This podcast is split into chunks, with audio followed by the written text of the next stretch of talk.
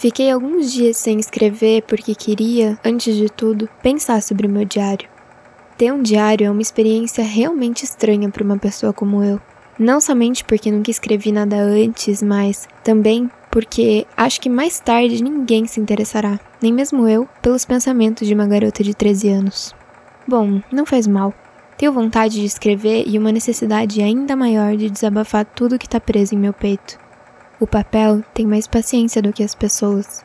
Pensei nesse ditado num daqueles dias em que me sentia meio deprimida e estava em casa, sentada, com o queixo apoiado nas mãos, chateada e inquieta, pensando se devia ficar ou sair. No fim, fiquei onde estava, matutando. É, o papel tem mais paciência. E como não tô planejando deixar ninguém mais ler esse caderno de capa dura, que costumamos chamar de diário, a menos que algum dia encontre um verdadeiro amigo, isso provavelmente não vai fazer a menor diferença. Sábado, 20 de junho de 1942.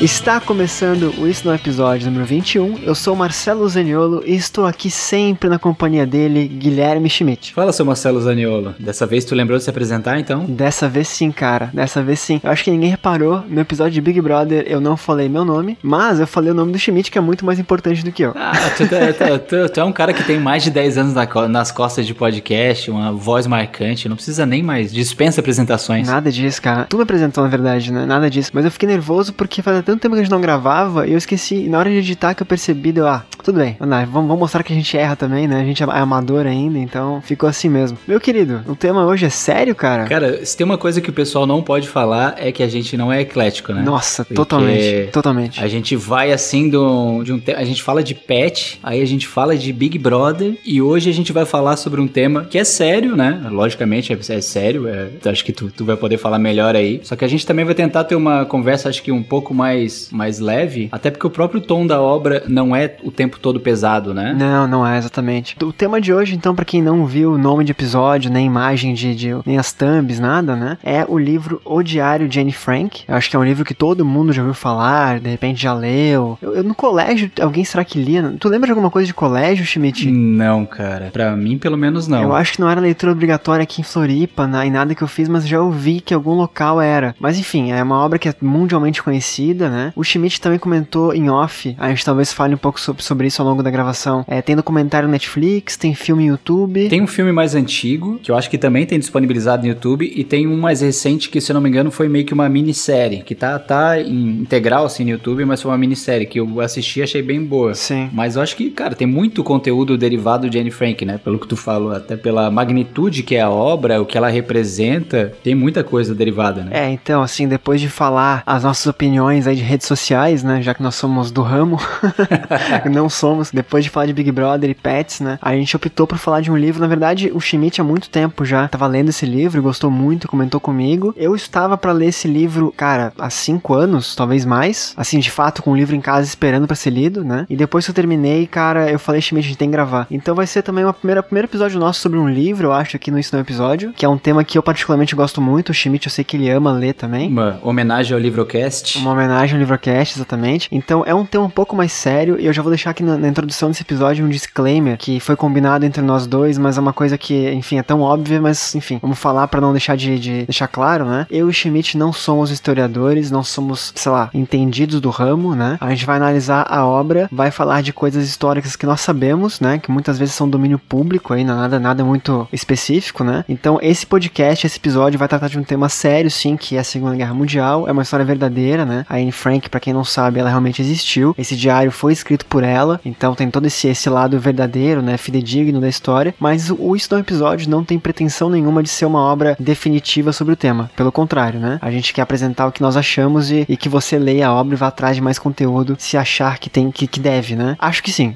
acho que você deve, mas aí fica a seu critério. Não, eu acho que é isso. Pode ser que a gente se embanane com alguma data, alguma sequência de fatos, mas como o Marcelo falou, a gente tá aqui como um entusiasta leitor. Eu particularmente li o livro e depois eu não consegui ficar só no livro, eu tive que procurar vídeo no, no YouTube, entrevista, é documentário, porque é, é um universo muito rico, né? É, vale eu, a pena. Eu fiquei na, no livro apenas por questão de tempo, né? E nós marcamos de gravar, não tive tempo ainda de ver outro, outro conteúdo, mas eu vou assistir a série da Netflix com toda certeza. Tu me mandou um link muito legal do YouTube, que é essa série que tu mencionou, que realmente a menina é muito igual a Anne Frank, ou o que eu imagino dela, né? Uhum. E assim, se eu puder falar, antes de começar a, a parte séria do episódio, né? Que eu acho que vale a pena como, como piadinha, para dar aquela aliviada um pouco no tema. Todo mundo aqui sabe que eu leio na, na, na academia, eu já falei algumas vezes, né? E eu chorei copiosamente na academia, mandando mensagem pro Schmidt sobre isso. Cara, realmente não, não combina muito. Eu imagino tu É. lendo o Diário de Anne Frank, rolando aquela música eletrônica no fundo. Não, não acho que deva ter sido a trilha sonora ideal. Eu nem reparo a música, cara. Um amigo meu colocou no Twitter, né? Tipo, que eu não, que eu não chorei, eu suei pelos olhos, né? O que numa academia faz total sentido, né?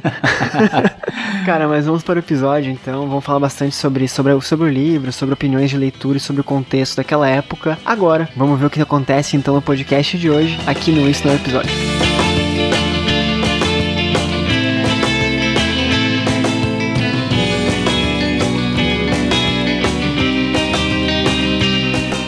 Vamos começar, Schmidt? Tá pronto aí, cara? Lenço do lado, como é que tá? Tô pronto, cara. Então tá, instalei as costas aqui, instalei os dedos. Gente, eu vou tentar fazer uma edição um pouco diferente desse episódio, né? Vamos ver se funciona e se fica legal. Espero que vocês gostem. Schmidt, antes de falar de história, cara, porque na verdade a história da Anne Frank, acho que, como eu falei, muitas pessoas já conhecem, né? É uma história com um desfecho triste. E aqui fica bem, bem claro já de início. Teremos spoilers, porque é impossível falar essa história sem spoilers, né? Então se você não, não quer saber o que acontece no final do livro, gente, é, não é um livro, é a história da, da humanidade, né? Exato. É uma história da Segunda Guerra Mundial, então teremos spoilers, né? Então é uma história que termina mal. Antes de falar da história, Schmidt, o que que tu achou, cara, do livro, como obra mesmo? Tirando um pouco esse lado mais real, assim, né? Indo pra parte mais lúdica. Então, eu, eu já tinha ouvido falar há bastante tempo, logicamente, como todo mundo, eu acho que eu gosto muito do tema Segunda Guerra Mundial. Dois. Né, de, acho que é uma coisa que é, é tão próximo da gente, né? E foi um, um momento tão marcante da história que eu acho que não tem como, como não, não, de certa forma, deixar a gente assim um pouco mais instigado. E eu já tinha ouvido falar sobre o livro, já tinha ouvido falar sobre Anne Frank, só que eu nunca tinha ido atrás pra ler de fato. Mas assim como acho que contigo, eu tinha o livro na prateleira há muito tempo ali. Mas não sei por que nunca, nunca peguei pra ler de fato assim. E quando começou agora a pandemia, que é até uma certa ironia, né? Porque ela teve que ficar quarentenada, Sim, cara. escondida, né? Claro, dadas as proporções, não tem nada a ver uma coisa com a outra. Sim. Mas ela também teve que ficar reclusa e principalmente naquele momento. Eu comecei a ler, acho que foi bem no começo da pandemia, que tava todo mundo assim, pô, e agora? Vamos poder sair? Não vamos poder sair? Todo mundo mais reflexivo. E eu fiquei assim. É difícil até descrever a sensação de ler esse livro, assim. Eu fiquei, cara, fazia um tempo, bastante tempo que o livro não mexia tanto comigo, por dois motivos. Por ser uma obra que tem um peso que tem, né? De tu saber o desfecho e à medida que tu vai lendo o livro, tu fica assim angustiado porque tu sabe que tá chegando perto do desfecho e é como se fosse assim uma despedida tivesse chegando mais perto. E também por ver o nível de reflexão de uma menina, Nossa, né? totalmente. dos- nos seus 14 anos, 13, 14 anos, 15 anos, acho que era mais ou menos por essa faixa. É, né? do- dos 13 aos 15. Então, assim, isso, isso me deixou bem impactado, porque eu me, me projetei mais ou menos naquela idade e eu vi ali que ela tinha o lado lúdico, o lado criança, né? O lado ah, birrenta, reclamona, de, de aquela coisa analisando a rotina da família, só que ela tinha reflexões muito profundas e principalmente essa questão dessa visão mais positiva em relação às coisas, apesar de tudo que estava acontecendo, assim. Então, cara, pra mim é uma leitura, assim, que eu acho que eu devia ter feito há muito tempo, mas é uma leitura que deve ter impactos diferentes também à medida que tu lê mais vezes durante a vida. Eu quero reler daqui a uns anos, possivelmente. Eu não quero colocar nenhum tipo de injustiça aqui em áudio, né? Mas é, a impressão que eu tenho lendo a Anne Frank é que, cara, ela era uma guria que não pertencia àquele momento histórico, assim. É. Eu, eu, eu tendo a acreditar que muitas pessoas naquele momento histórico não pertenciam àquele momento histórico, né? Que na verdade essa construção de, de como era a mentalidade mediana naquela época é uma coisa nossa, então talvez, enfim. Mas ela tinha conceitos muito atuais, assim, tipo, Muito. ela, ela flertava muito com o feminismo, com questões de, de é, adulto e criança, questão de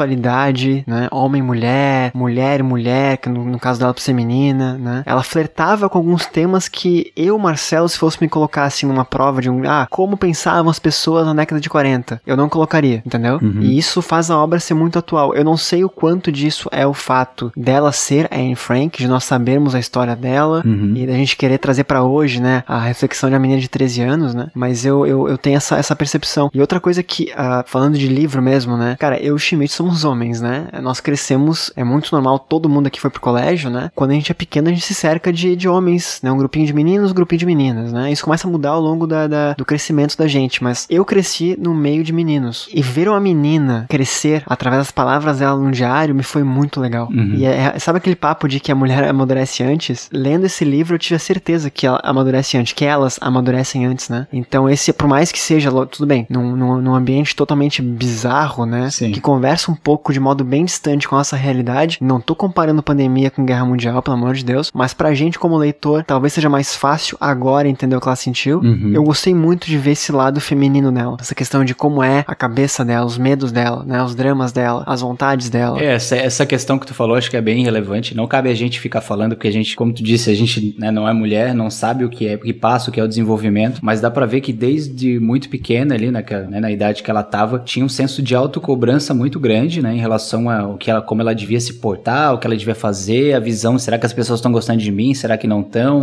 Será que eu tô agradando meus pais? Será que eu não tô? E ao mesmo tempo uma cobrança velada muito forte também por conta principalmente da mãe, né? Que dá para ver que era um tratamento bem diferente do que recebia, por exemplo, o menino que tava junto com ela no, no confinamento, o Peter, né? Mas é, é o que tu falou, assim, parece que é uma pessoa que tava completamente deslocada do tempo. Eu tracei um paralelo, assim, com a própria Malala. Eu li também a biografia da Malala faz uns tempos, uhum. e ela também tem uma característica muito marcante que na Anne Frank também tem, que é a figura de um pai que é, serve muito como um mentor, assim, muito uma referência muito forte. Que o, o Otto Frank, lá que é o pai da Anne Frank, ele era um intelectual, lia, incentivava que elas lessem, estudassem idiomas diferentes. A Anne Frank também, ela nasceu numa família, né, até da toda a questão da Segunda Guerra Mundial que eles tiveram que ficar foragidos, que eles tinham uma condição financeira. Então ela estudou numa escola que era, digamos que mais heterodoxa, assim, tinha uma visão mais humanista das coisas. Isso ajuda a entender também um pouco do porquê, talvez que ela se fazia esse tipo de questionamento e por que ela tinha tanta liberdade para poder pensar talvez um pouco de, de, uns temas diferentes e fugir um pouco do convencional da época. É, a, a, parte a parte curiosa disso tudo é que o próprio livro que eu tenho, eu não sei qual que foi que tu leu, Schmidt, eu li a, a edição definitiva que eles chamam, né? É, foi eu, eu também. É, edição definitiva por Otto Frank e Miriam e Mirjan Presley. Exato. É, enfim, é o alemão barra holandês a gente não consegue falar, né? E a Miriam deve ser até de repente da Áustria, sei lá, que é onde tá o Instituto da Anne Frank hoje em dia. Mas a parte curiosa é que esse livro que a gente leu, ele não é a primeira versão a sair, né? Então essa questão de, de mentalidade dela ser à frente do seu tempo, é, ela é o compilado de várias versões, né? O, o pai dela, quando encontrou o manuscrito, spoiler, infelizmente o pai dela foi a única pessoa a sobreviver, né? Uhum. Ele volta ao esconderijo anos depois e ele encontra os escritos da filha, então ele pensa em publicar, até pela história da filha, a gente vai falar um pouco mais sobre isso depois, mas ele, quando ele se depara com alguns trechos, né? A parte da sexualidade, a parte de até, até as palavras duras dela pra mãe, né? Ele fica em dúvida se publica ou não, porque aquilo não, não, não talvez afetasse a imagem da filha dele, né? Então tem esse, esse, mesmo naquela época, né? O pai dela, sabe, conhecendo ela, sabia que alguma coisa ali talvez não fosse pegar bem pra época, assim. Uhum. É, que quem encontrou o diário foi a MIP, né? Que era aquela que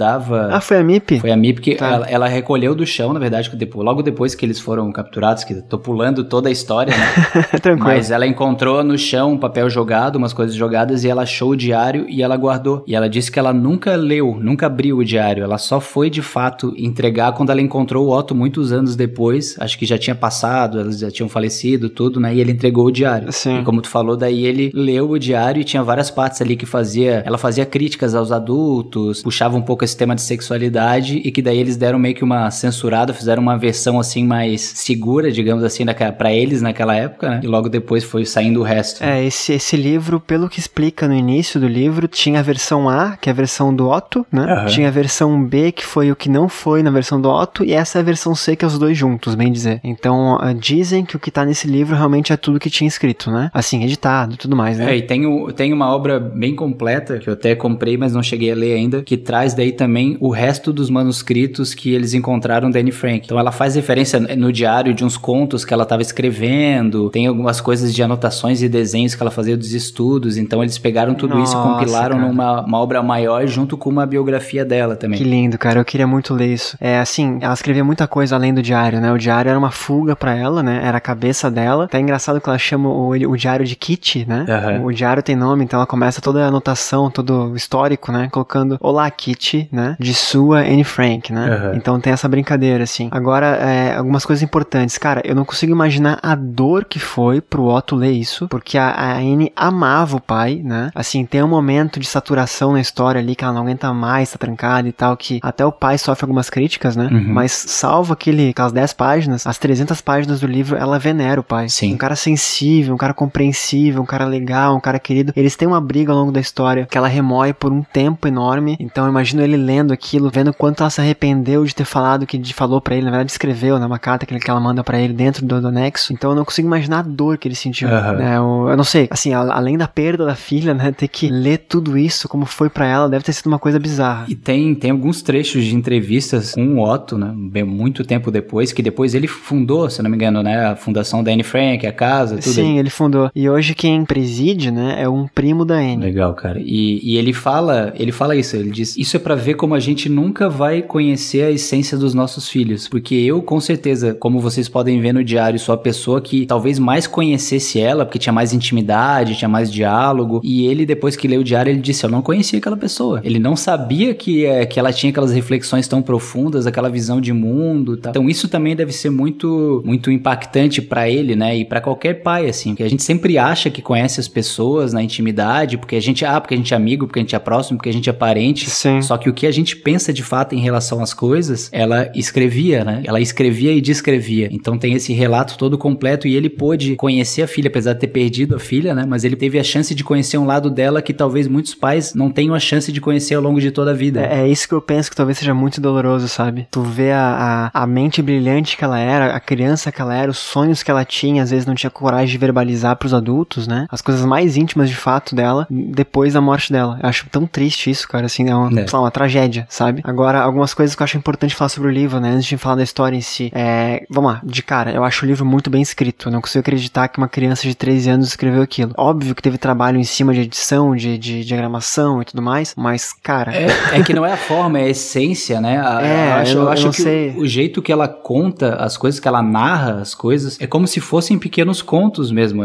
Cada passagem é como se fosse um pequeno conto, assim. Então é, é muito rico, é muito detalhado. Pelo menos eu parecia que conseguia estar dentro do anexo, vendo as coisas que ela ia descrevendo, enxergando as cenas, e não ficava aquela coisa maçante de ser demais e nem aquela coisa superficial de ser de menos. E ela trazia, era muito claro essa educação que ela tinha, sabe? Nas palavras dela, assim, na forma de expressar as ideias, né? Então ela trazia comparativos muito legais. Tu via que ela tinha uma bagagem de conhecimento, né? Ela não gostava de política, o que eu acho muito estranho, porque ela, ela, ela conhecia bastante, entendia muito do que estava acontecendo naquele cenário de guerra, né? É, eles tinham um rádio e a, a, as pessoas que ajudavam eles no anexo, né? Falavam muito disso, ela entendia. Ela, escreve pouco sobre isso, mas entendia, né? Outras coisas do livro que eu acho que saltam aos olhos. Se você for ler esse livro esperando descobrir alguma coisa da guerra ou como ela morreu, gente, não leia. O livro não é sobre isso. O livro vai tratar uma página, duas de como foi o desfecho, né? E até hoje não se sabe de fato o que aconteceu, que é uma loucura. A gente, a gente não sabe por que, que eles foram pegos ou como. Existem várias teorias, né? Depois a gente pode falar de algumas delas, mas não existe assim, ah, aconteceu tal e tal coisa. Então a, a história não é sobre como elas foram presas, de como elas foram mortas ou morreram, né? Depende de cada pessoa da casa, do, do anexo. A história é sobre como pessoas judias estavam naquele ambiente em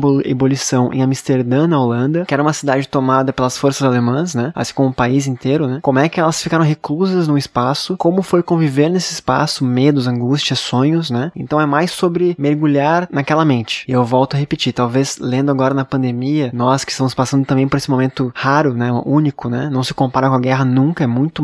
Assim, tem muitos mortos também, a gente não pode, né? Ignorar isso, né? Mas não se compara, né? Eu, Marcelo, não sou perseguido por uma religião que eu tenho para sair na rua como eles eram nesse livro. Sim. Mas te facilita o entendimento de como é que é ficar preso. E a, a parte que eu falei do Otto ali, de, do, do pai dela, de conhecer a filha, para finalizar minha fala, é muito interessante porque ela era crua no livro, ela era sincera no livro, porque ela achava que ninguém ia ler. É. Isso é a coisa assim que me arrepia. Eu comecei lendo o livro, cara, primeiras páginas assim, eu queria chorar de, de, de verdade, assim. Não, e ela começou a escrever e depois ela reescreveu, né? Sim. Umas partes, porque ela tinha ouvido que, que acho que o governo holandês ia escolher alguns documentos, meio que como se fossem para ser documentos oficiais de históricos da guerra, e daí ela começou a escrever de uma forma mais assim, digamos que preocupada e profissional. Sim, mas até lá, é, até sim, lá, cara. É, não, com certeza ela achou que ninguém, primeiro que ninguém ia ler, e segundo que ninguém ia querer se importar com as reflexões de uma menina de 13, 14, 15 anos, né? Ela tinha essa pretensão de ser escritora lá na, frente e tal, só que ela, ela mesmo diminuía muito o peso daquilo que ela estava escrevendo ali. E assim, talvez tenha sido proposital da, da, de quem diagramou o livro, editou, deixar isso no, no, no, texto final, né? Porque é uma escolha, tirar algumas frases e tal, né? Existe isso com qualquer tipo de escrita. Eu acho que no dela foram mais cuidadosos em deixar o máximo possível até para ser um, um diário é, de verdade, né? Esse trabalho editorial talvez tenha cortado menos, mas repete-se várias vezes ela, ela perguntando, cara, será que um dia alguém vai se interessar pelo que eu escrevo? Será que um dia você lida? Será que um dia você é jornalista? Quero muito ser escritora, né? E aí, e aí isso me, me remete muito a um trecho em que ela dá um presente pro pai dela. É um, é um conto que ela escreveu de uma fada, não sei qual história que é essa, de repente nesse, nesse compilado que tu falou tem, Schmidt. Uhum. Ela entrega pro pai dela e ela fala, entreguei uma história pro meu pai de aniversário, né? Porque eles não tinham o que se dar, então ela escreveu uma história e deu pro pai. E na cartinha ela disse que ela entregava pro pai também os direitos autorais da história. O tempo avança, né? Tem, tem as mortes, tem o fim da guerra, o Otto chega no diário, o Otto abre um instituto, Anne Frank, para publicar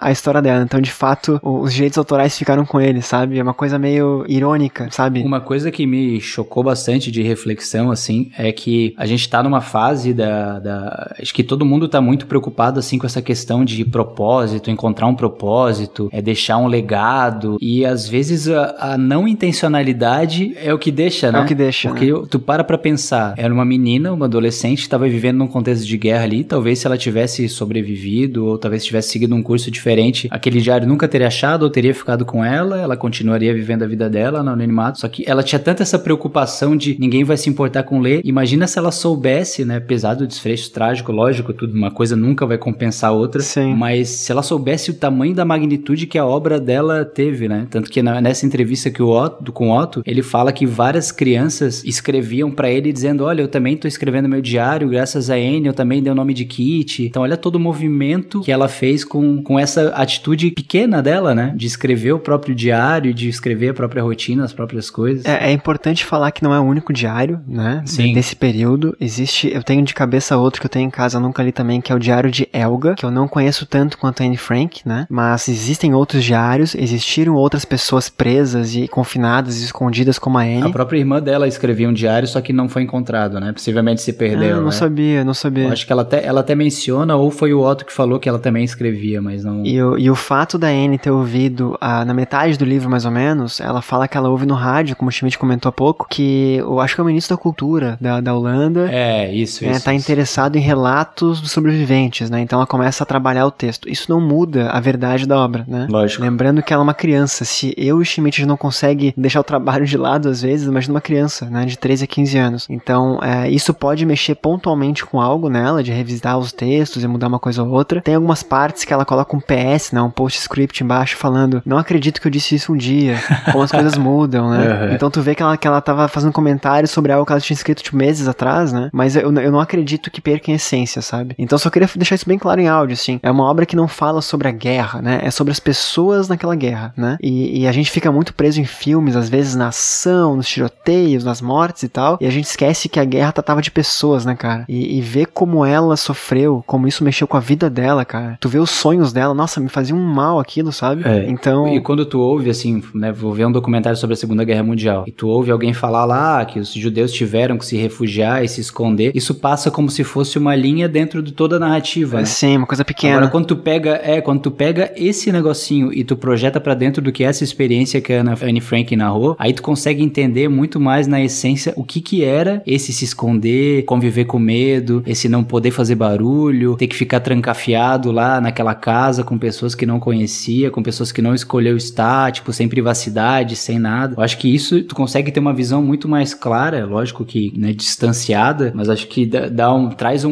uma verdade muito maior pra pra tudo isso. É, então é uma obra essencialmente humana, né, cara? Sim. Aí sim, sabendo da guerra, sabendo das coisas que aconteceram, né? Uhum. Eu lembro que eu fiquei muito chocado também quando surgiu a menção ao dia D. E aí tem uma coisa que, que o fato de conhecer o fim da obra, por isso não me importo tanto com spoiler nesse episódio, né? Saber que ela morre, saber que ela não sobreviveu, saber que todos ali foram presos, somente um sobreviveu no final da guerra, que foi o Otto, né? Faz com que a obra tenha um- um- uma urgência estranha, sabe? É como se fosse aquela bomba relógio que tu sabe que uma hora explode, né? Sim. Então, quanto mais eu lia, porque assim, o livro ele, ele alterna muito. Ela é uma criança escrevendo, então ela é mimada às vezes, é inocente às vezes, é, ela é adulta às vezes, né? Ela, ela mescla entre é, otimismo e pessimismo, fica naquele vai e volta, né? O início do livro pra mim foi um pouco moroso em algumas partes, pra essa questão muito de birra com as pessoas, com os adultos que ninguém me entende, aquela coisa de, de criança transitando pela adolescência, né? Sim. Mas enquanto as páginas iam passando, cara, e tu vendo que a vida dela tava acabando, porque de fato isso aconteceu, a vida dela acabou depois daquelas páginas, né? Ela não foi morta imediatamente depois, ela morreu um, um tempo depois, né? Agora, mexeu comigo. Eu lembro que as últimas páginas do livro, assim, foram tão profundas e tão, sei lá, tão cheias de sonhos, sabe? Aquela expectativa de estar tá acabando, porque tinha vindo o dia D, a Rússia tava conseguindo resistir, tava avançando, as tropas aliadas tomando a França, sabe? Aquela coisa de estar tá quase ali, cara. A gente aguentou dois anos aqui, tá quase ali, e tu sabe que não, que não vai dar. Assim, é meio louco, porque tu torce que dê certo, mas tu sabe que não vai dar, sabe? É, e tu via a esperança, porque eles tinham aparentes que tinham conseguido fugir para os Estados Unidos, Sim. parentes que conseguiam fugir para outros países, e eles foram para Holanda, o Otto foi para Holanda, já antevendo quando começou lá a escalada do Hitler, do nazismo, eles estavam na Alemanha, antevendo que a situação poderia piorar muito, né? Por isso eles foram para um país, ele fez transferência lá para onde, onde ele trabalhava lá, e foram para um país tido como mais neutro. É, eles são alemães, né? Eles são alemães. Eles é. eram alemães, né? E aí foram para Holanda para fugir desse, desse governo nazista que chegou logo depois. Isso, é. O Otto chegou a lutar na Primeira Guerra pela Alemanha. Ele era de uma família rica, família de. Acho que o pai dele tinha um banco, uma coisa assim. Ele lutou na Guerra da Alemanha, depois ele voltou, assumiu o banco do pai e acabou quebrando na, naquela quebra da bolsa lá de, de 29. Sim. Mas ele era um cara, tipo, pô, intelectual com toda essa bagagem e ele anteveu, de fato, essa, essa questão que poderia piorar muito mais, porque tava piorando muito pros judeus, né? No começo fala muito isso. Eu sinto muito na, no, entre, no, no, no, subtexto, nas entrelinhas, sabe? Que eles se ressentem um pouco por serem alemães, né? A Anne fala várias vezes que ela quer ser holandesa, ela quer pedir cidadania holandesa, né? Sim. Porque ela ama aquele povo, ela ama aquele país que tá ajudando ela, né? Eu não sei se você já leu, Schmidt, ou ouvinte, né? Aquele livro que, que foi um best-seller, A Menina que Roubava Livros. Sim. Teve filme também. Então tem várias histórias de pessoas que realmente ajudaram os judeus, né? E não somente na Holanda, teve na Alemanha, teve, enfim, no mundo todo, né? Que tava sob ocupação nazista naquele período. Agora, sei lá, ela, ela encontrou muita gente ajudando. Essa é uma história que, se não fosse as pessoas ajudando, ela não teria durado um mês. Então, eu, eu fico muito triste pelo fim da história. Ele tem essa, essa urgência, é muito triste para fechar a história, né? O que aconteceu? O anexo, vamos falar sobre isso em seguida, foi descoberto, né? Todos eles foram presos, alguns foram levados para um campo, outros para outro, separaram, né? A, a Anne e a Margot foram para um lado, a mãe para outro, o pai para outro, né? Os Van Damme, o Peter para outro lado. O, o único que sobreviveu foi o Otto, né? O Peter, ele morreu numa caminhada, eu não vou lembrar o nome da caminhada, caminhada da morte, eu acho que era. É. Foi de, uma, de um campo de concentração na Alemanha até a Áustria, que, enfim, imagina, uma distância absurda a pé, né? É, sem comida, sem água, enfim. Muitos morreram lá, o Peter foi um deles. A Margot e a, e a, e a Anne morreram de tifo, né? Tifo é um, é um piolho, né? Que é um tipo de piolho que, que, enfim, sem higiene nenhuma, matou as duas com febre e tudo mais. A mãe e os mais velhos, com alguma certeza, foram mortos em câmaras de gás, né? Em outros locais. Uhum. Então a gente tem esse cenário de guerra que a gente conhece tanto, né? E aí quando tu vê que são pessoas que tu acompanha durante 300 páginas, cara, isso pega no coração de um jeito. Ah,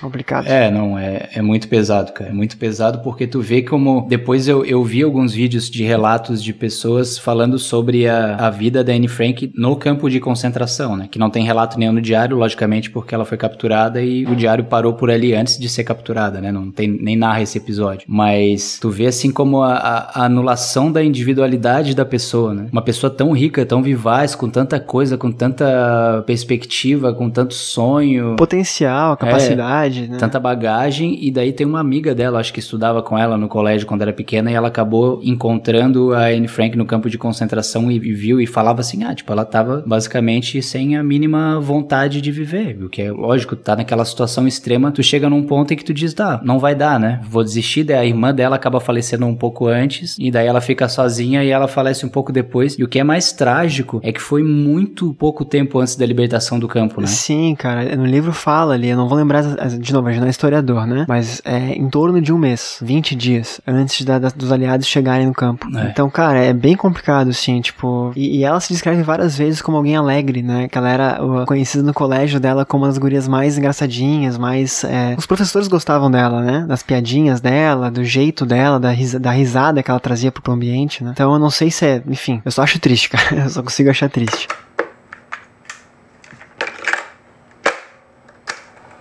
Depois de maio de 1940, os bons momentos foram poucos e muitos passados. Primeiro veio a guerra, depois a capitulação, em seguida a chegada dos alemães, e foi então que começaram os sofrimentos dos judeus. Nossa liberdade foi gravemente restringida com uma série de decretos antissemitas. Os judeus deveriam usar uma estrela amarela. Os judeus eram proibidos de andar nos bondes. Os judeus eram proibidos de andar de carro, mesmo em seus próprios carros. Os judeus deveriam fazer suas compras entre 3 e 5 horas da tarde. Os judeus só deveriam frequentar barbearias e salões de beleza de proprietários judeus. Os judeus eram proibidos de sair às ruas entre 8 da noite e 6 da manhã. Os judeus eram proibidos de frequentar teatros, cinemas ou ter qualquer outra forma de diversão. Os judeus eram proibidos de ir a piscinas, quadras de tênis, campos de hóquei ou a qualquer outro campo esportivo. Os judeus eram proibidos de ficar em seus jardins ou no de amigos depois das oito da noite. Os judeus eram proibidos de visitar casas de cristãos. Os judeus deviam frequentar escolas judias, etc. Você não podia fazer isso nem aquilo, mas a vida continuava. Jack sempre me dizia: Eu não ouso fazer mais nada porque tenho medo de ser algo proibido.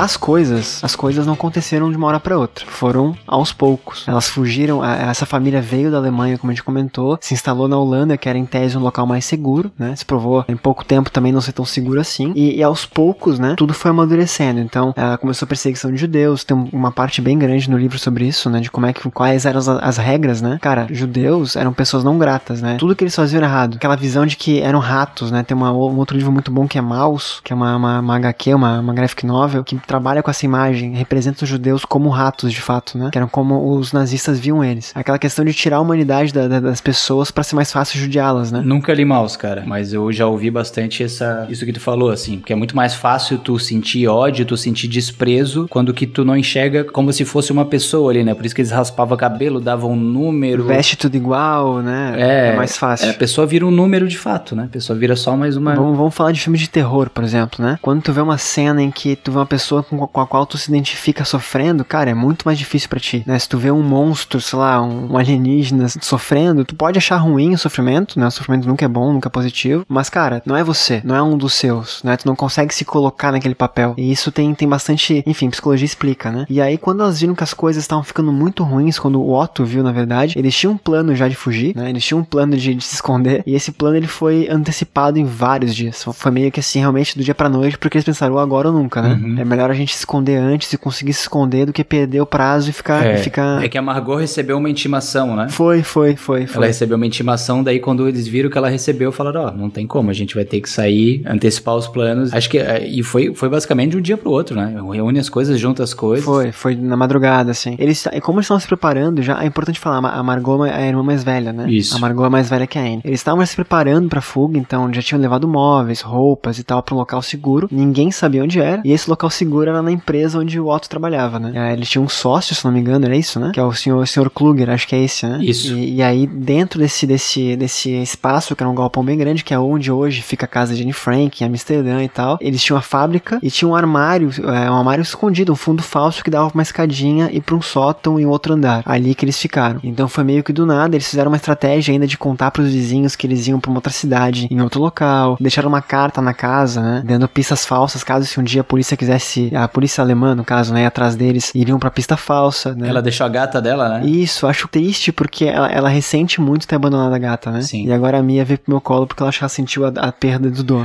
e ela fica muito morrendo de saudade da, da, gata. Depois, no próprio armazém, tem outros, outros gatos ali, né? E aí eles se mudam para perto da casa deles, pra um local que, enfim, em tese seria um dos mais óbvios possível, né? Lá eles têm apoio de muitas pessoas, né? E, e é isso que faz a coisa dar certo, porque eles têm dinheiro, eles têm talões, cupons de racionamento, tem dinheiro, né? Tem pessoas que compram coisas para ele, transportam pro, pra, pra, esse, pra esse galpão, eles ficam quase dois anos e meio lá, é isso? Acho que é isso. Né? Não lembro exatamente do, do enfim, da, da duração, do né? período da duração, né? E aí, uma vez lá dentro, gente, assim, eu vou usar de novo esse paralelo que é horrível, mas é pandemia, não sai, não pode fazer barulho. Eu, eu estive lá, cara, é uma casa bem simples, né? De, de, hoje em dia, enfim, por fora mudou, mas por dentro ela tá sendo, é um museu, né? Então, cara, madeira, imagina década de 40, né? Se hoje em dia as casas já são diferentes de país a país, lá era, era rangido de barulho, né? Madeira fina, qualquer barulho de voz passava. E tinha expediente na empresa? Tinha, tinham casas dos lados, né? Galpões dos lados, outras empresas dos lados. Então eles podiam fazer barulho somente enquanto tinha gente trabalhando na empresa onde eles estavam escondidos. Barulhos mínimos, né? Para os funcionários não, não, desconfiarem, né? Mas eles podiam ter uma vida normal. Quando cessava a operação, eles tinham que parar. Não podia abrir janela, não podia, enfim. Era uma, uma vida assim, cuidadosa. Cara, tossir de noite. É, não, tanto que quando, quando alguém ficava doente, né? Gripado, para eles era um desespero. Ficava lá na base do xarope, da codeína, pra pessoa parar de tossir. Sim. Porque qualquer coisa, né? Ah, tu,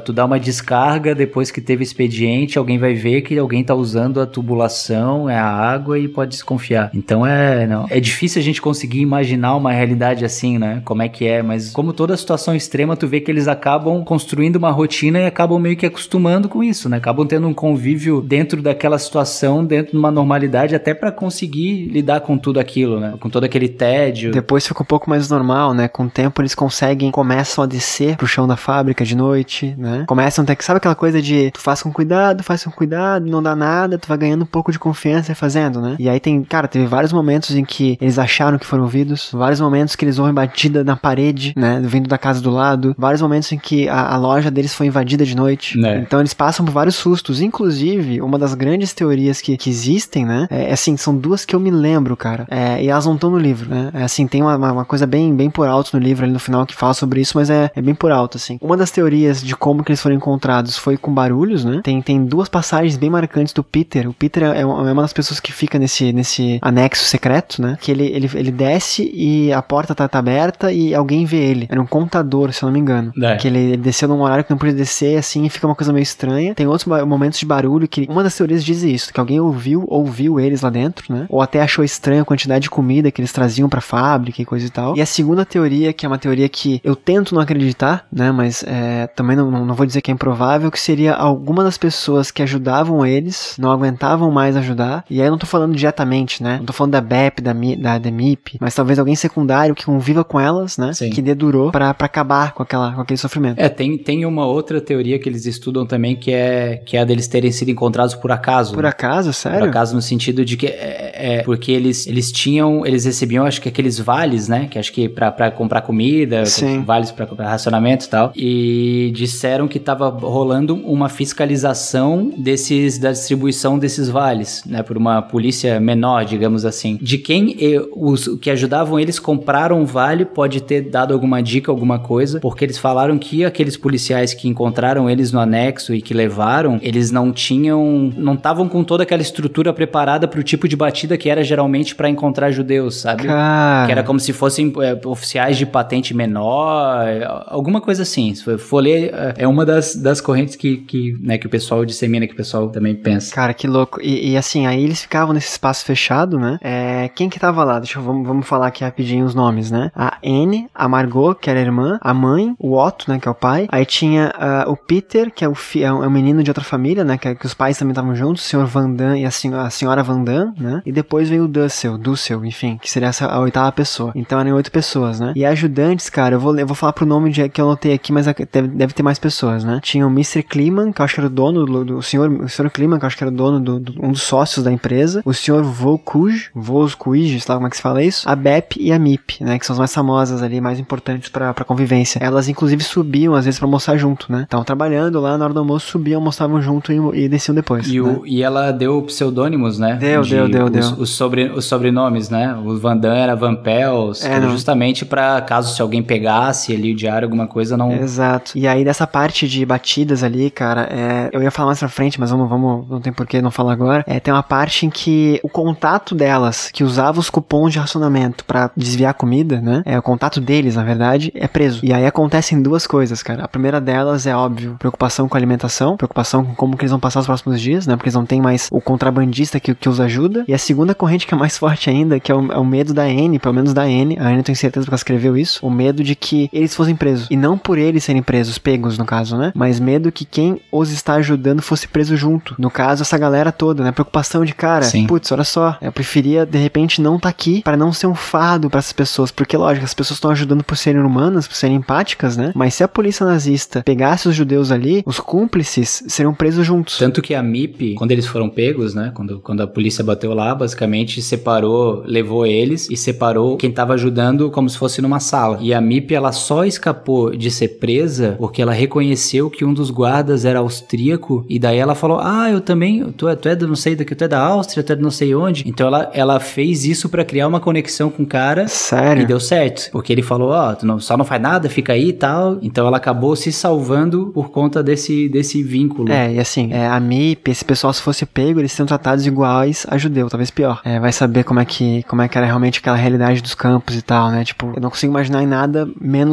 do que horrível. Então, eu não acredito que tenha tido muito tipo de, ah, não, beleza, tu só ajudou. Não, tu tá com eles, né? Tu é tão ruim quanto. Não, é cúmplice, é exato. E é por exato. isso que eu falo, de repente, que dessa teoria, da segunda teoria que eu, que eu coloquei, tu colocou mais uma depois, Schmidt, de que, ah, beleza, é, ah, não vou acreditar que eles tenham entregue, mas vai saber, né? Era um fardo, era fazer compra, era carregar. É, é uma possibilidade muito grande, porque era muito comum, né? Era muito comum. Aquele, o regime nazista foi uma lavagem cerebral tão grande que as pessoas, de fato, né, entregavam vizinhos, entregavam familiares, entregavam pais, de acordo com o que achavam que a pessoa poderia estar tá fazendo alguma coisa subversiva, ou por ser judeu, ou por pensar alguma coisa diferente. Tem uma passagem que a Anne coloca que a Mip parece um burro de carga de tanta coisa que ela carrega, né? E aí, e ela é muito grata. Ela, a Anne sempre foi muito grata, né? Os, o Otto e a, e a mãe também. Qual é o nome da mãe dela, tu lembra? Ela fala mãe, eu acho, não lembro. Ed, Edith, né? Edith. Edith, não vou lembrar, não vou lembrar. Edith Frank. Enfim, mas é, os três ali sempre pareceram, os quatro, né? Margot também pareceram sempre muito gratos, sempre, né? Agora tem gente ali, eu tô procurando uma frase aqui, cara. Outra passagem que ela escreve que os Van Damme é, não entendem por que, que eles devem é, fazer um bolo de especiarias pro Sr. Kluger, Sim. sendo que eles não têm especiarias para fazer um bolo para eles mesmos, né? Tipo, pô, a gente tá passando necessidade aqui, vou fazer um bolo pro cara, por quê? E a Anne coloca uma, uma palavra que é, tipo, muito mesquinhos, né? Como, cara, a gente tá aqui por causa deles, né? Então, a família da Anne foi muito grata, mas nem todo mundo era grato, e chega uma hora que essa coisa de ajudar se vira um fardo, de fato, né? Sim. Porque tu já se colocou, já colocou a corda no pescoço de uma forma tão, tão apertada que tu não consegue mais fazer o nó. Então fica essa questão de, de é, o que realmente aconteceu. Algo aconteceu. Pode ter sido de repente o acaso. É o, o próprio, é o do céu, né? Que é o último que chegou, né? Do céu, é do céu, do céu. Ele foi meio que uma concessão, né? É, foi, o, pegou uma vaga ali que não existia. Alguém comentou, né? Que tinha um amigo que não sei o que, que tava precisando de um lugar para se esconder e tal. E eles fizeram meio que uma assembleiazinha ali e falaram, pô, já que a gente tá sendo ajudado, não é justo a gente querer que alguém não seja ajudado também, né? Sim. E ele também tinha um pouco desse comportamento, assim, que a, que a Anne criticava, como se ele fosse meio ingrato em relação às coisas, meio individualista. Cara, ele escondia comida no armário dele, cara. É. Ele escondia comida dos outros, né? Então, o cara tá sendo ajudado, né? Mas teve uma conversa e essa conversa envolveu todo mundo, inclusive quem ajudava. Não só quem tava no anexo, né? E o pessoal meio que, não, tudo bem. A gente ajuda sete, ajuda oito, não muda muita coisa. E aí isso também conversa com o outro lado da Anne que eu acho lindo, que é um lado de culpa. Ela, ela tem culpa por estar tão bem, tão bem, olha só a ironia da, da, da construção. Ela se culpa por estar tão bem naquele local, né? Ela tá num lugar horrível, ela não tem liberdade, ela não tem privacidade, ela não tem ar fresco, né? Ela morre de saudade da natureza, é, da, da, da noite, da, do sol, né? Ela, ela tá presa no local, realmente, imaginem um local pequeno, né? Até, até eu falar um pouquinho depois sobre, me lembra, Schmidt, da, da minha visita no, no, na Anne Frank, na casa. Sim. Mas É. ela tá num local horrível, né? E ainda assim ela pensa, estou num local tão bom perto de onde eu poderia estar, né? Então ela, eu anotei duas frases aqui. Sinto-me má ao dormir numa cama quente, enquanto em algum lugar meus melhores amigos estão caindo de exaustão ou sendo derrubados. E a outra parte ela fala: somos bastante felizardos, temos mais sorte que milhões de pessoas. Aqui é calmo e seguro, e estamos usando dinheiro para comprar comida. Somos tão egoístas que falamos sobre o depois da guerra e ficamos ansiosos por roupas e sapatos novos, quando deveríamos estar economizando cada centavo para ajudar os outros quando a guerra terminar, para salvar o que e quem pudermos. Então tu vê uma mentalidade, cara, a gente tá falando de uma menina de 13 anos, não é o, não é o Nobel da Paz, não é o filósofo, né, o líder de, de alguma religião, não. É uma menina de 13 anos que ela percebe o quão sortuda ela é, ainda que naquelas condições, né? Cara, triste, Schmidt. É, muito, muito pesado. E ela, de fato, assim, ela, ela teve uma infância até então muito confortável, né? Então acho que isso também trouxe uma mentalidade muito pra ela a partir do momento que ela teve aquela privação extrema ali de dizer, meu Deus, como eu era frívola. Ela falava algumas coisas nesse sentido, né? Com certeza seria uma experiência completamente transformadora pra vida dela se tivesse conseguido dar sequência. Sim.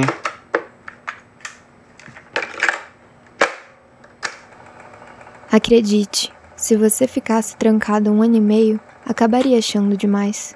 Mas os sentimentos não podem ser ignorados, não importa que pareçam injustos ou ingratos. Gostaria de andar de bicicleta, dançar, assoviar, olhar o mundo, me sentir jovem e saber que sou livre, mas não posso deixar isso transparecer.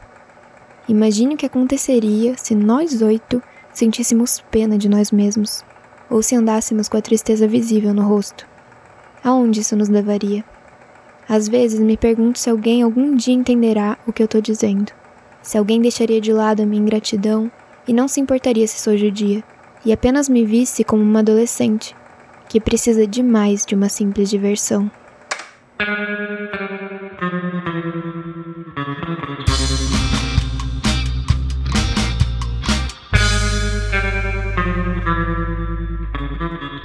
Falando um pouco daquele ambiente que, é, que a gente tá falando de uma casa, né? É, eu, vou, eu, vou, falar um pouquinho como é que foi uma experiência bem breve. Eu passei mal, vou começar assim, porque eu não lembro de tudo. É, eu, eu, comecei a passar mal, assim, no início da, vida da, Não sei se foi porque tava muito quente, eu fiquei nervoso, muito... É, eu não tenho claustrofobia até onde eu saiba, né? Nunca fui diagnosticado. É um local apertado, são escadas íngremes, essa passagem na parede realmente é, é pequena, é tudo muito apertadinho, assim, sabe? Uhum. Lendo o livro parece ser maior do que de fato é. Ainda que, claro, caibam oito, oito, oito pessoas, né? É, não é uma cela de prisão, por exemplo, que a gente vê, vê no Brasil em filmes noticiários, né? É um pouquinho maior e tem alguns andares. Então, meio que se organizou que num andar, num quarto ficava uma família e em outro ficava outro, né? O Peter ficava muito no sótão, por exemplo, uhum. que era um menino, né? Mas é um local muito pequeno. Mas não é só isso que faz a experiência dela ser horrível, de, deles, né? Existia uma panela de pressão ao redor, bombardeio dia e noite, metralhadora dia e noite, avião passando dia e noite, né? Defesa antiaérea, né? A, a gente tem que pensar que a, que a Amsterdã estava sob, sob ocupação nazista, então os ingleses estavam voando por ali, a França também estava sob ocupação, então, cara, era, era um cenário assim de, de tu não saber o que estava acontecendo, né? E tinham alguns momentos, cara, que eles torciam para morrer. Né? Não todos, assim. É, falavam, tipo, ah, deixa que caiam as bombas aqui. É melhor terminar uma explosão que não terminar. A própria, a própria Anne fala que, cara, acontece qualquer coisa, não importa o que, né? Nada pode ser pior do que nessa ansiedade, acaba ou não acaba. Então... É porque eles recebiam, eles recebiam notícias de pessoas que eram capturadas, eles sabiam que pessoas estavam sumindo. Sim. Então imagina tu conviver com aquela angústia de saber que qualquer dia poderia acontecer o que de fato aconteceu. Alguém simplesmente, né, arrastar a estante ali que ficava camuflando a porta, bater ali, levar todo mundo e é isso, vai todo mundo pro campo de concentração. Isso é uma coisa que quando eu estive lá me chocou muito, cara, porque tu vê que o prédio é alto, tu vê que o prédio tem mais coisa do que de fato os, os, os, os patamares, né, os níveis, os, os andares apenas de escritório, né? Então, assim, tudo bem, tu pode ter a sensação de que é uma outra casa atrás, que tem acesso por trás da rua, sei lá, que pertence a outra pessoa, mas ficou bem claro para mim que uma pessoa desconfiada procurando judeus talvez fosse pensar que ele era um caminho. É que o grande problema é que a, Holanda foi declaradamente, né, muito conivente com toda a situação, né? Sim. Então eles cooperaram muito com a, o, aquela visão que o Otto tinha de que seria um país mais neutro, que talvez fosse um pouco mais seguro, mas eles cooperaram muito com, com os nazistas nessa caçada aos judeus também, tanto que se eu não me engano de 140 mil judeus na Holanda sobreviveram acho que 38 mil, uma coisa assim. Exato, foi bem, bem, bem violento, né? E aí a única informação que eles tinham nesse mundo eram as pessoas que ajudavam, né? E um rádio, né? E o rádio, cara, se o rádio hoje em dia já traz notícias assim, né? O nível que nós estamos imersos hoje de informação é absurdo, perto do que era antigamente, né? Então, tem trechos que ela fica falando que o rádio fica falando a mesma coisa sempre, assim, porque não tem novidade, né? E, cara, não é como se os planos de guerra fossem pro rádio, né? O próprio dia D, na campanha do dia D, foi totalmente maquiada para que a Alemanha, os nazistas não soubessem de que lado vinha o ataque, né? Sim. Por isso foi tão bem sucedido, inclusive. Eles ouviam a rádio britânica, né? Ouviam a rádio britânica, exatamente. Tem uma parte que eu acho que, que aí sim eu acho, eu acho curiosa, eu vou até ler aqui que eu anotei, que é uma parte em que eles estão falando dos russos, né? Na, na rádio, que, que, parece que ela ouviu na, na,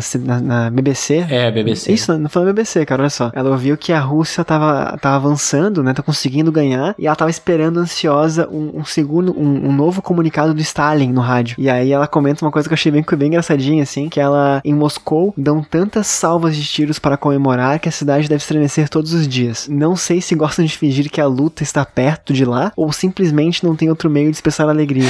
então tu vê aquele estereótipo russo, assim, né? De, de durão, de. Sim. Não, e ela tinha uma leitura política, é o que tu falou, apesar de deles não terem acesso a todas as informações e ela ser muito nova, ela tinha uma leitura política, talvez também um pouco pelas discussões que os adultos deviam ter lá, ela devia pescar as coisas e fazer as reflexões dela, né? Mas é muito criticando essa parte do, do. que eles cobravam muito dos ingleses, né? Como se os ingleses tivessem a obrigação de, ah, eles vão chegar aqui, vão nos libertar. É, o tempo todo. Né?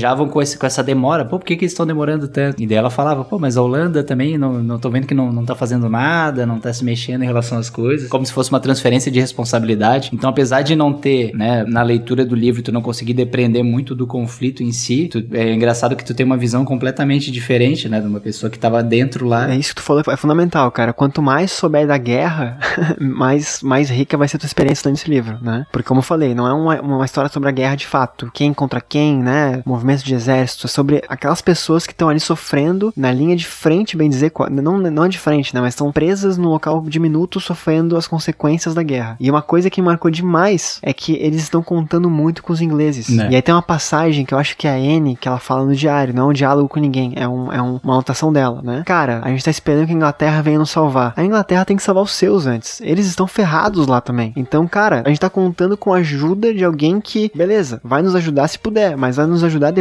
de conseguir resolver os problemas de lá. Sim. Sabe? É uma coisa muito louca, e assim. E faz todo sentido. Né? Não, é tipo esperar, por exemplo, uma, um paralelo de novo, besta, mas só pra gente entender nos dias de hoje. É como esperar que o Brasil vá sair da pandemia com as vacinas que os americanos vão dar pra gente.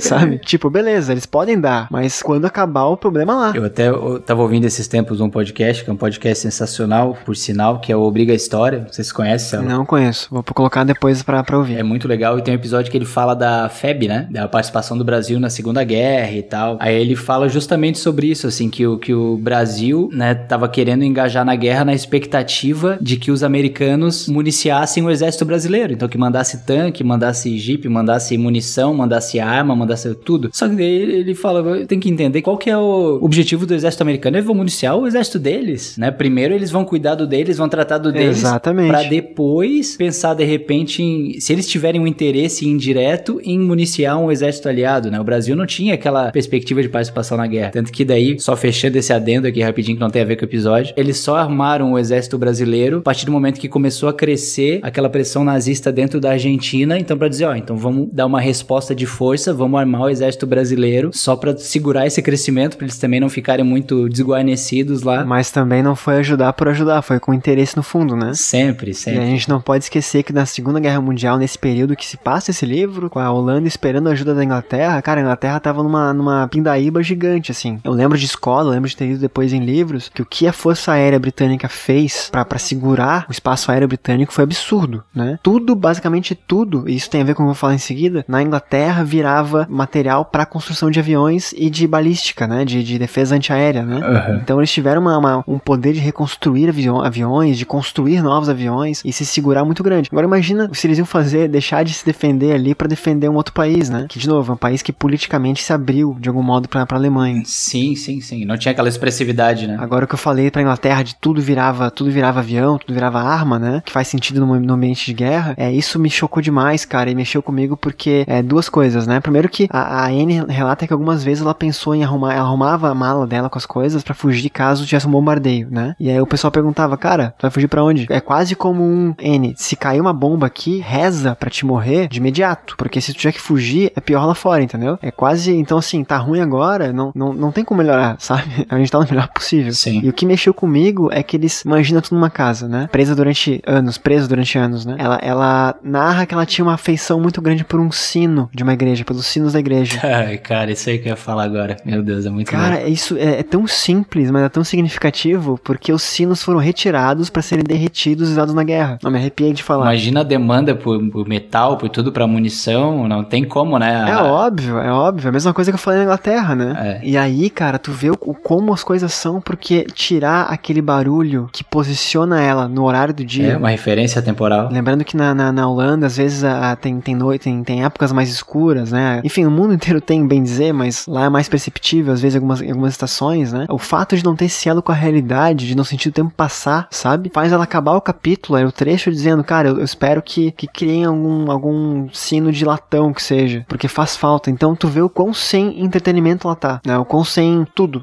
ela é uma criança que não tem nada, né? É, é, é, muito louco porque ela ainda tinha como refúgio a escrita e os livros, porque acho que levavam revistas para ela, ela tinha bastante livro também. Elas faziam curso por correspondência, né, de latim. Então ela ainda tinha esse lado, digamos que intelectual para se entreter e suportar aquela situação. Agora, quantos que estavam naquela situação que não tinham acesso nem a isso, né, que não tinham acesso a essa rede de suporte que ela tinha poder ter o acesso ali a um, a um, a um alimento, alguma coisa. É uma situação tão extrema que tem um extremo dentro do extremo. Cara, e é uma, é uma frase muito simples, né? Tipo, tu realmente percebe que aquilo fez falta para ela porque ela marcou no diário pessoal que ela achou que ninguém leria, né? Não é tipo eu, Marcelo, escritor, que eu vou usar uma coisa pequena para marcar o leitor. Não, cara. Aquilo mexeu com ela. Aquilo é realidade, foi realidade, né? E aí tu tá falando agora de atividades, cara. Tem uma página aqui que ela narra os interesses de nossa família no anexo. E ela diz o que cada pessoa faz no anexo. Sim. Cara, eu vou ler só o que ela, o que ela, o que ela faz. Tem, tem, ela fala de todo mundo aqui, né? Anne Frank, vamos lá. O que, que ela faz todos os dias, bem dizer, tá? Taquigrafia em francês, inglês, alemão e holandês. Geometria, álgebra, história, geografia, história da arte, mitologia. Ela era muito fã de mitologia grega. Biologia, história bíblica, literatura holandesa. Gosta de ler biografias, chatas ou empolgantes e livros de história. Às vezes romances e leituras leves. Além disso, ela é ficcionada pro cinema. Ela, ela colecionava a foto dos astros no cinema, então é não rara era às vezes em que alguém subia, né, os trabalhadores do anexo, a MIP, a, Bi, a BEP, por exemplo, para falar de ah, no cinema tá passando tal filme e a Anne sabia a história inteira. Sim. Então ela tinha num, num, num, livro, acho que era, a foto dos atores, ela ficava namorando, ela criava a árvore genealógica da família real holandesa, o que deve ter ido parar no, naquele, naquela coisa que me, me intriga muito pessoalmente, que é o fato de que a Primeira Guerra Mundial foi entre primos, né? Sim. Rússia, a, todos os reinos tinham alguma, alguma, alguma, algum elo genealógico, né? Então ela tinha muito tempo livre e ela se forçava para crescer, para aprender, e tu percebe isso no, no, crescimento dela, né? Ela deixa de ser aquela pessoa mimada que, que não quer conviver com os adultos, né? Que não aguenta mais ninguém. O que eu também acho, trazendo pra, pra hoje em dia, Schmidt, como é que é ficar preso com, com alguém em casa na pandemia? Ali no caso dela, ainda é tu ficar preso com pessoas que tu não conhecia, né? Que tipo, o casal que não conhecia, ela dormia no mesmo quarto, teve que dormir no mesmo quarto que o, que o do céu, né? Que Esse é o, Dussel, do céu, é, Dussel, enfim. E eles tinham uma situação extrema de às vezes ter que fazer necessidades na frente dos outros. É uma quebra completa de privacidade. Ela gostava de escrever e o cara encrencava porque queria usar a escrivaninha, porque achava que criança não tinha que usar a escrivaninha. Então, imagina todo dentro de todo esse conflito, ela crescendo dentro de todas as privações, ainda tá privado dos do pequenos momentos que ela poderia. Tu nunca tá sozinho, né? Tu sempre tem alguém falando alguma voz, alguma coisa, alguém no mesmo recinto. É, ela fala que tem um trecho, né? Que ela fala que fico pensando se todo mundo que divide uma casa acaba cedo ou tarde se desentendendo com os outros moradores. Ou será que simplesmente demos azar, né? É, isso é, uma, é, é, mais no início ali. Assim, eu não tô falando de mim com a minha namorada, de você com a Ju, né? Eu tô falando de uma coisa de família grande, assim mesmo, né? E, e, assim, um local pequeno, com essa pressão externa, com esse medo de sair, de ser descoberto, né? A questão alimentar também, que eles tinham ciclos, né? Então, tinha uma semana que tinha espinafre. só espinafre. Muito louco, cara. Uma semana que era só couve. Outra semana era só salsão. E, e não tinha, e não tinha. Tem uma, uma, uma, uma, parte engraçada que, que uma hora eles conseguem morangos, né? Bem pro final da história, cara. Foi umas partes, já tava tremendo, assim, tu vai pegando o livro físico, né? Acabando as páginas, fica meio, caraca. Sim. E aí ela acha morangos e é, é a felicidade dela. Um dia depois, ela reclama que ela não aguenta mais morango, né? Porque é geleia pra tudo que é lado. Sim, que eles, pe... é, é, eles pegavam pra fazer geleia, fazer tudo. Então né? tu imagina, né, cara? Então, também tem a questão de convivência, né? Tem uma parte também que ela fala que sempre que um dos oito abre a boca, qualquer um dos outros sete pode terminar a história. Já sabem as piadas, já sabem as histórias, onde nasceu, o que, que fez, histórias de colégio, de sabe, tudo. Então, ela deixa de ser essa menina meio mimadinha ali que, que reclama de tudo para ver a seriedade das coisas, né? E ela, não vou dizer que, que ela é a pessoa mais evoluída do mundo aos 15 anos, porque não é, não tem como, mas o que ela entrega pra gente, cara, é uma coisa, putz, é muito marcante pra mim, assim. Eu demorei pra ler esse livro e com certeza eu quero voltar a reler, quero consultar outro material depois, né? E agora que eu li o livro, voltar também na casa de Anne Frank de repente ter uma experiência um pouco mais memorável do que quase desmaiar. Pô, eu fiquei muito curioso para ir também, cara, mas eu acho que deve ser de fato uma experiência independente muito pesada. Eu nunca fui pra, pra Alemanha, pra Holanda, nada. Tenho amigos que, que visitaram o campo de concentração e disseram que é. Pesado. Tu né? sente o peso no, no, na atmosfera do lugar, assim. Não tem como não ser, né? Olha a carga, a carga de sofrimento, a carga de dor. Mesmo que não, né, não esteja mais ali visivelmente, mas tu sabendo todo esse contexto e tu vendo tudo que aconteceu ali, não tem como ter uma percepção diferente. É, eu, eu na época, cara, porque falaram na, na, na, na, casa de Frank, falaram que é muito normal o pessoal meio que desmaiar e tal, né? É, na época eu pesquisei e tal, falava que, ah, quem é muito empático e coisa e tal, né? Pode sentir alguma energia, ou até a expectativa de sentir algo, né? Eu não sei o que aconteceu, cara. Foi uma, uma, uma experiência bizarra, assim. E é uma coisa louca porque ninguém morreu ali. Como a gente falou, eles foram pegos dali, é, não teve violência, ninguém apanhou, ninguém brigou, né? E aí depois, um tempo, uns anos depois, eu visitei um campo de concentração bem perto de Berlim, na, na Alemanha, e lá sim, pessoas morreram e tal. E foi menos pesado para mim, assim, eu digo de, de... Eu não passei mal, vamos, vamos ser bem, bem diretos, não passei mal. Uhum. É, foi, foram experiências também marcantes de, de modo geral, assim. Um, uma outra coisa que a gente não falou, Schmidt, foi do, do interesse romântico dela, né? Pois é. Pelo Peter, né? É, eu passa muito por aquilo que tu falou do amadurecimento, né? Tu vê desde o período que ela entrou ali, que ela começou, até a visão que ela tinha em relação ao Peter. Nossa, que sim. era o garoto mimado, bobinho, chato, superficial. E depois, com a força do convívio e com a visão dela mudando também, refletindo em relação às coisas, eles acabam se aproximando bastante, né? Cara, até questão de repente hormonal, descobertas do Sim. corpo, de interesses mais, mais físicos, assim, né? É, eu não sei, eu não lembro também. Eu lembro como é que foi comigo, né? Na, na minha, no meu círculo de amigos ali e tal. Não posso falar pra mulheres, né? Mas ela passa a ter uma necessidade. Antes de gostar dele, ela tinha um outro Peter fora da casa que ela era apaixonadinha, né? Tinha. E aí, antes de gostar do Peter que está com ela, né? O filho do, do Van Damme ali, vamos colocar assim, que, que é o nome, enfim, pseudônimo, ela tem um- ela começa a sentir uma vontade de algo a mais do que ela tem. Eu não sei como colocar isso. Ela sonha, né? Ela começa a ter uma vontade de contato, assim, físico, né? Uhum. Curiosidade também, porque os pais dela não falavam sobre, sobre isso com ela, né? E o Peter fala algumas coisas de, de sexo, de, de, de como, como as coisas acontecem, né? E aí sim, ela meio que talvez força uma. Cara, ele é o único menino dali. É. E até tem uma parte que é, que é bem chocante também, que ela e a Margot meio que brigam, né? Brigam não, fica uma rixa entre uns ciúmes. É, que tinha bastante preocupação dela, né? Em relação à visão que a irmã dela tinha do, de eles estarem se aproximando, porque ela achava que a irmã tinha algum sentimento pelo, Sim. pelo guri, É, né? a irmã era mais velha, né? Tudo isso, cara, é uma, uma criança crescendo num ambiente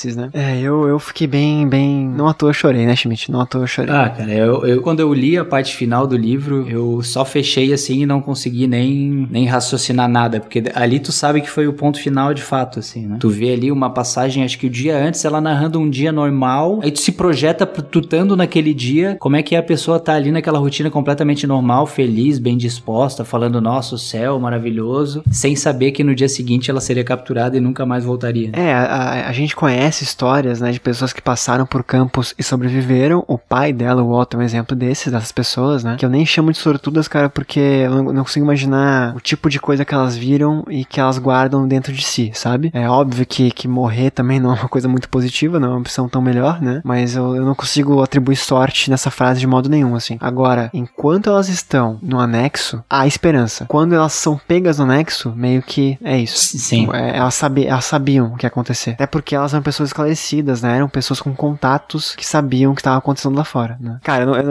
eu, eu fico um pouco emocionado, assim, pensando como é que foram realmente os últimos dias dela no campo, né? Esses relatos de amigos eu não, eu não sabia que existiam. Por ser uma criança, por tu ter visto como ela pensa, né? É aquela questão dos números, não é um número, é uma pessoa. Era uma amiga tua, né? Tu conhecia ela, tu sabia o que ela queria, sabe? É, não, cara, é, é um capítulo inconcebível, assim, e que infelizmente a gente sempre acha que é uma página superada, mas quando a gente vê que ainda tem muito, a gente ainda tem muito evoluir, o ser huma- o ser humano ainda tem muito a evoluir, ainda bate aquele medo de. Sim. Ah, tu vê, né, cara, essas, esses aumento dessas correntes de ódio, movimentos, tipo, nazistas, fascistas, inclusive crescendo na própria Alemanha. Aí tu para pra pensar, pô, o que que é necessário, né? As pessoas negando o holocausto. Vamos, vamos mais, vamos mais raso, cara. Pessoas que têm um apelo muito grande à xenofobia. A gente vê isso na França, vê isso aqui no Brasil, vê isso nos Estados Unidos, vê em toda a Europa agora de modo geral, né? O o Brexit foi meio que um, que um movimento não pautado somente por isso, mas que bebeu um pouco nessa influência, né? Árabes, de, de muçulmanos, de, enfim, sabe? É, os judeus foram sim os mais,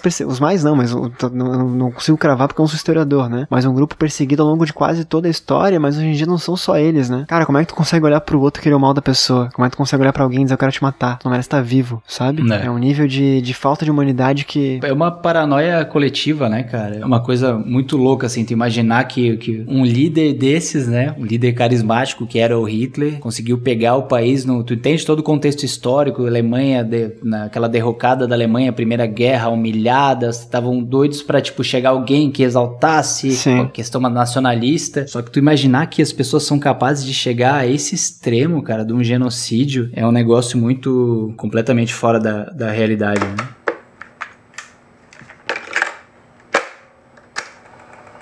Entrar para a clandestinidade ou se esconder se tornou uma coisa tão rotineira quanto o cachimbo e os chinelos que antigamente esperavam os homens da casa, depois de um longo dia de trabalho. Há muitos grupos de resistência, como o Holanda Livre, que falsificam carteiras de identidade, dão apoio financeiro aos que estão escondidos, organizam esconderijos e arrumam trabalho para jovens cristãos que entram para a clandestinidade. É espantoso o que fazem essas pessoas generosas e desapegadas, arriscando a própria vida para ajudar a salvar os outros. O melhor exemplo disso são as pessoas que nos ajudam, que conseguiram nos trazer até aqui e que, esperamos, irão nos levar em segurança até o porto seguro. Porque, do contrário, vão acabar compartilhando o destino das pessoas que estão tentando proteger. Nunca disseram uma única palavra sobre o fardo que devemos representar para elas. Nunca reclamaram dizendo que causamos problemas demais. Sobem todos os dias e falam com os homens sobre negócios e política, com as mulheres sobre comida e dificuldade dos tempos de guerra, com os jovens sobre livros e jornais. Estampam no rosto as expressões mais alegres, trazem flores e presentes nos aniversários e nos feriados, e estão sempre prontos para fazer tudo o que podem. Não devemos nos esquecer disso nunca. Quando outros demonstram heroísmo nas batalhas ou contra os alemães, nossos benfeitores provam o seu com a alegria e o afeto.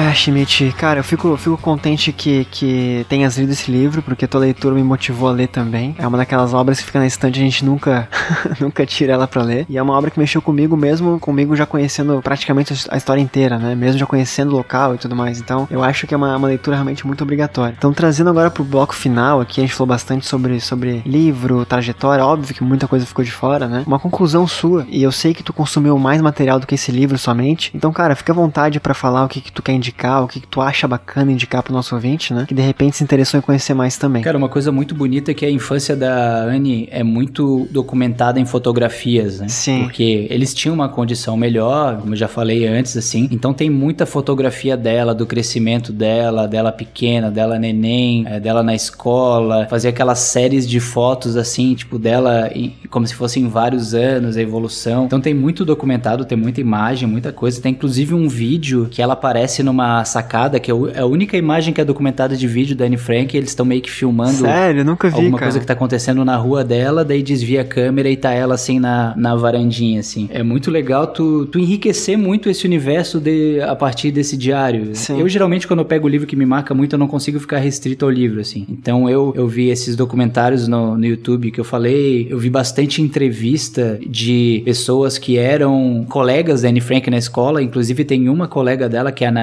Que ela fala no livro também, que ela, acho que, eu, eu não sei se ela ainda é viva, mas ela veio pro Brasil. Sério? Ela fe- deu várias palestras aqui no Brasil, tudo, fala português, né? Que louco. É, é uma das amigas mais, mais icônicas dela no, no início da história, acho. né? É, isso, tem. Era um trio, eu acho. Tem um livro que eu quero ler também, que é da MIP. A MIP, ela escreveu um livro falando eu, eu, MIP, Guiz, não sei como é que se fala. Escondi Anne Frank, que é um livro que eu quero ler também. Tem esse livro que eu comprei, que ele é bem completão, assim, ele é gigantão, que tem esses textos, né, adicionais que a Anne escrevia lá no... e fala bastante sobre biografia. Então, assim, cara, enfim, eu, eu acho que é... Tudo isso externo, ele é um complemento, mas também é muito importante para conseguir entender um pouco da personalidade dela e conseguir entrar muito melhor nesse universo, nessa mente dela a partir do que ela escreveu no diário, assim. Então, para quem quiser, ou já leu o, o, o diário, mas quiser ter uma visão completamente diferente em relação às coisas, é, esses materiais complementares eu acho muito sensacionais. Entrevista com o pai dela, enfim. Cara, eu, eu tiro como conclusão desse episódio uma coisa que me dói todos os dias, tem doído desde 2020, cara. E me doía antes já em, sei lá, em massacres, em tiroteios, em, em qualquer ação policial, sei lá, em, em favelas, em manifestações de rua, sabe? Que é a dor de perder pessoas que seriam incríveis. Tudo bem, talvez não fosse. Talvez ela, ela, ela passasse por isso e fosse uma pessoa normal, sem poderes, né? Entre aspas, vamos colocar assim. Mas tu conhecer a Anne, tu vê como ela era, como ela pensava. Eu volto ao que a gente falou no início do episódio. Ela é uma pessoa frente de seu tempo, né? Uma pessoa super inteligente, super interessada, super empática, super madura, super é, justa, né? É lógico, com, alguns vis- vislumbres infantis ali, mas ela era isso tudo. Qual o potencial essa pessoa não teria no mundo? É, falando aí de, de, de sei lá, não, nem, nem, nem entrando em religião A ou B e tal, mas tudo bem, de repente o papel dela fosse esse, de vir pra Terra, sei lá, energias, enfim, eu, eu- não tenho uma definição própria pra isso, né, Schmidt? Sei que tu já sabe isso, já falou várias vezes sobre isso em off também, mas talvez o papel dela fosse esse, vir pra cá e marcar a gente dessa forma. Mas quantas quantas pessoas estão morrendo agora na pandemia que não são números, né? Eram ases em suas, em suas funções, eram pessoas criativas, pessoas diferenciadas. E eu fico com essa dor no peito, cara, porque a gente não tem como saber. Somos nós, humanos, botando fim em vidas que não precisavam terminar ali no final das contas, sabe? Com atitudes pequenas ou atitudes grandes, né? Sendo, sei lá, na, fascistas, como, como era nessa época da Danny Frank, né? Ou evitando usar máscara e passar álcool na mão, como a gente faz. A gente não, mas como o ser humano faz nos últimos dois anos, né? Ah, não vai dar nada, não vai dar nada. Cara, tem pessoas pagando por isso, sabe? Então eu fico. É isso que eu, fico triste, assim, de. É um registro de uma época, mas ele segue atual de várias formas, né? E eu. E me dói ver que, que as coisas não, não, não melhoram, sabe? É uma coisa que, que infelizmente eu queria que fossem diferentes, assim. Eu queria que fosse diferente de fato, para não, não. Me cansa, me tira esperança, me deixa pessimista com, com tudo. Todos nós já perdemos alguém próximo, né? Então, às vezes, é olhar para essa pessoa e pensar como. O que, que essa pessoa tinha de bom, né? É, o, o, isso que tu falou, cara, eu acho que é bem. Me faz refletir bastante, assim, né? Eu recentemente eu perdi um primo na questão da pandemia da Covid. E sempre que, que a gente perde alguém, principalmente que é mais jovem, Sim. a gente fica muito com essa visão de, putz, mas pô, tinha tanto para viver ainda, tinha tanto para fazer, né? Só que às vezes as pessoas têm trajetórias curtas que são tão intensas, ou que elas desdobram em coisas tão gigantes, como é o caso da Anne Frank, né, cara? Que apesar de toda a tragédia, logicamente, pô,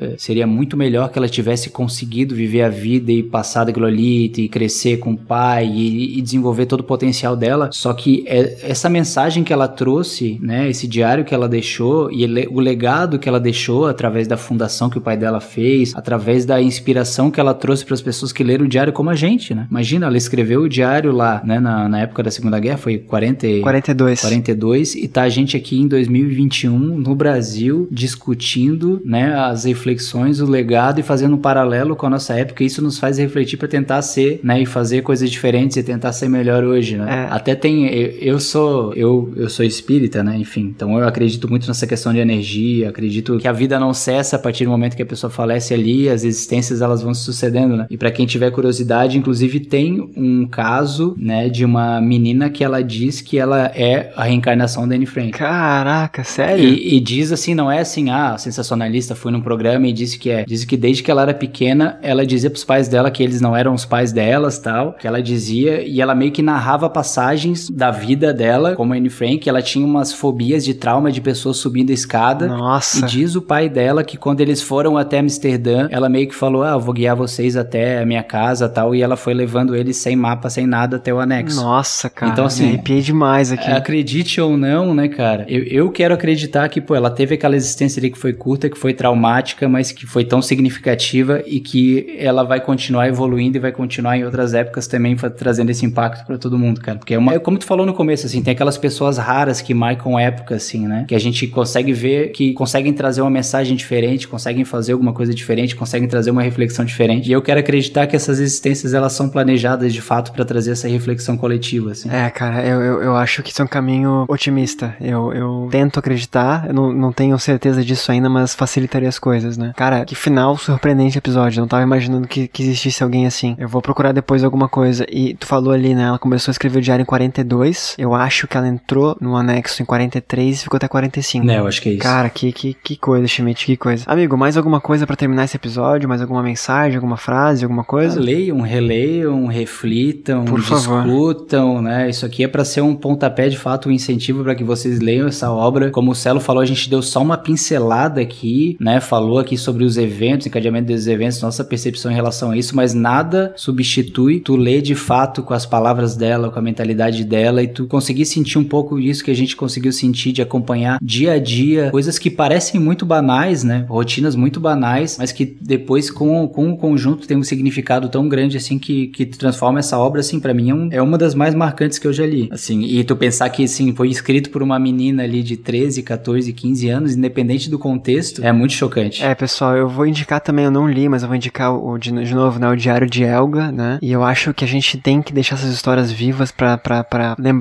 do que aconteceu e aprender com tudo isso, né? Então leiam, releiam, pesquisem. Eu quero pedir duas mensagens finais, né? Pedir desculpa qualquer coisa no final do episódio agora aqui, que eu fiquei um pouco emotivo demais, assim, não é comum isso acontecer com isso no episódio, mas é uma história que mexe muito comigo, mexeu muito comigo. E um segundo comentário também, que, que é um pouco mais alegre, eu queria agradecer a nossa, nossa, a minha amiga, né? A nossa ouvinte, lá da época do Livrocast, ela me acompanhava, hoje em dia eu falo bastante com ela, que é a Oriana, que ela cedeu a voz dela pra, pra narração de alguns trechos aqui. Não faço ideia de como vai ficar essa edição desse, desse podcast. Tô pensando agora aqui que as trilhas do, do podcast não combinam com, com, com, o clima desse livro, mas eu vou ver o que, que eu faço. É, de todo modo, Oriana, muito obrigado, né, Ori? Muito obrigado por, por ter nos ajudado. É, eu acho que é isso, Schmidt. Posso contar até três, cara? Pode contar até três. Vamos lá, vamos marcar uma viagem pra, pra Amsterdã, cara. Olha, cara, até o pessoal começar a voltar a aceitar brasileiro de novo é a primeira questão, depois é baixar um pouco esse euro e tá. depois... então tá bom, obrigado por fazer rir. É uma risada triste, mas enfim, uma risada pelo menos, né? Schmidt no 3, vamos dar tchau então, cara, por favor? Vamos lá. Um, dois, três, tchau. Tchau, galera. Que tchau triste. vamos lá, cara. Leiam esse livro que vale muito a pena.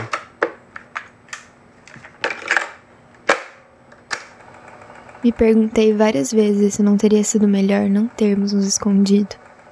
Se estivéssemos mortos agora e não tivéssemos que passar por toda essa desgraça.